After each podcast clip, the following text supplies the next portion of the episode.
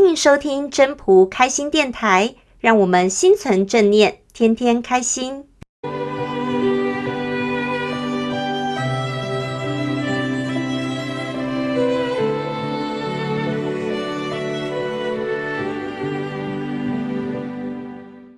各位朋友，大家好，我是主持人 Marine。在我印象中哦，会连夜排队的，应该是就是在出现一些限量商品，比如说像是球鞋啊、包包啊，还有就是什么苹果出现新款的手机的时候，要不然呢，就是演唱会或者是那些明星啊来台发表会等等之类的。但是呢，最近在这么冷的天气当中，居然也出现了排队的人潮。这些人呢，在寒风中熬夜排队的，居然是为了要买预售屋哦。我记得曾经好像新竹也出现过一次这样的情景哦，但是没想到这一次出现的是在台南哦。最近的房市好像是根据一些新闻媒体，好像说房市是非常非常的火热嘛。那还有人开玩笑说，这种排队的那种熬夜排队人潮，是不是呃建商？找来的一些临时临时演员哦，因为听说这个台南这个排队啊，等到时间到的时候啊，现场人多到就是说出现那个机机车啊、汽车啊违规停驶，连警察都接获这个通知啊，要到场维持秩序啊，连台南市政府也都马上让那个业者要发号码牌，要疏解这个人潮哦，才把这个现象这个拥挤的现象呢。解除了。当然啊，这个奇特的现象，很多谈话性的节目主持人跟来宾都会有各自的探讨跟见解。但是我们今天是要请到分享人来跟我们分享，他是如何透过《道德经》来看看这个有趣又奇特的现象。大家好，我是分享人 Jessica。最近我在谈一个公司签证服务费年度合约续约的事情。签约的对方承包了很多公司签证业务，这些被承包的公司规模有很大的，也有比较小的。规模大的意思是它可能是个体公司，也可能是集团公司，他们的营收额都上百上千亿元，员工人数几千几万人。小规模公司或许人数不多，营收不高，也还能创造收益。当然，也会有经营不善、运气不佳的公司，各式各样的都有。公司规模到了一定程度时，就必须有外部的公司来检查公司营运账务，还需要对外界公开公告公司的营运资讯、财务业务资讯等等，等于是帮投资人认证公司经营绩效的合理和正确性。这工作是要有专业人士来担任的，一般人是做不来的。而所谓的专业人士也是有等级的，我们会分类为 Level One、Level Two，组长、经理、协理，再到最高层的专业人士。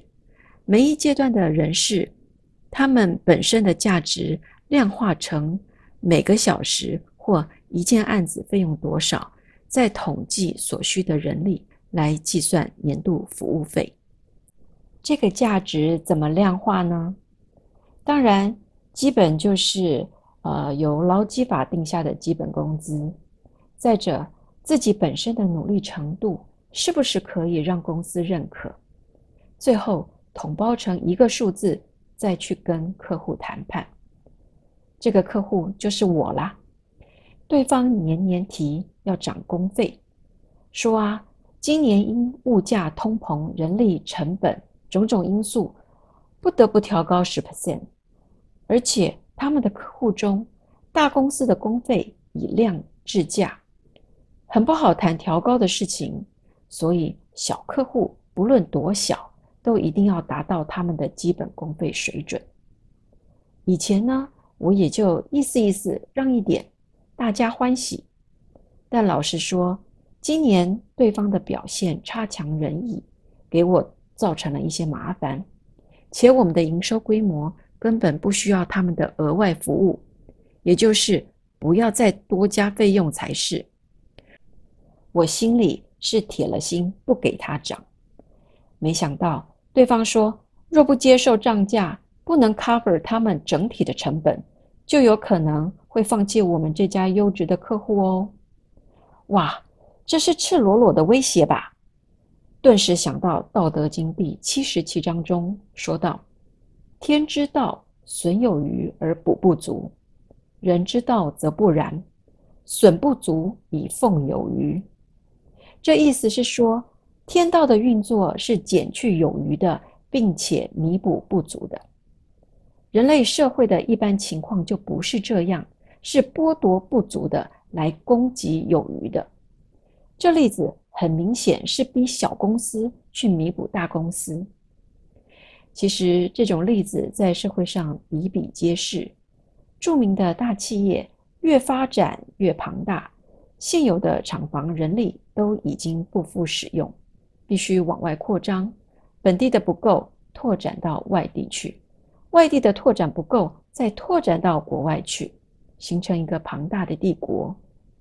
虽然带动了经济繁荣。但厂房周边的房价也节节攀升，让本地人民望房价而兴叹。年轻人往高所得的地方靠拢聚集，无可厚非。但现在社会上大多数的人都属于相对弱势，就算想要保有自己一块小小的清净地，不想和别人竞争都不行，因为弱小，资源就可能被剥夺。要追求平安、健康、快乐的生活，就要付出加倍的努力。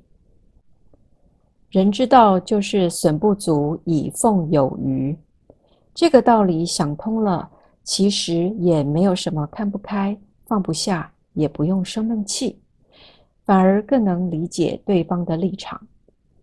今天和签证公司谈完，双方谈出了一个双赢互惠的方法。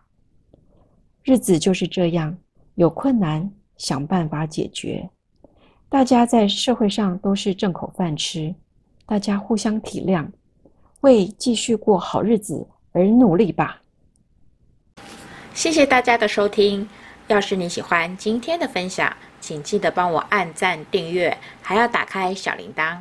如果你是在 Podcast 收听的，除了订阅跟分享之外，也别忘了给五颗星的评价哦。我们下次再见喽，拜拜。